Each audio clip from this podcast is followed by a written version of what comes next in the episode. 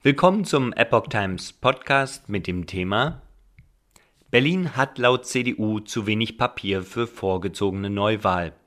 Ein Artikel vom 28. Mai 2022. Vorgezogene Neuwahlen im Bundesland Berlin könnten nach Einschätzung der CDU an Papiermangel scheitern.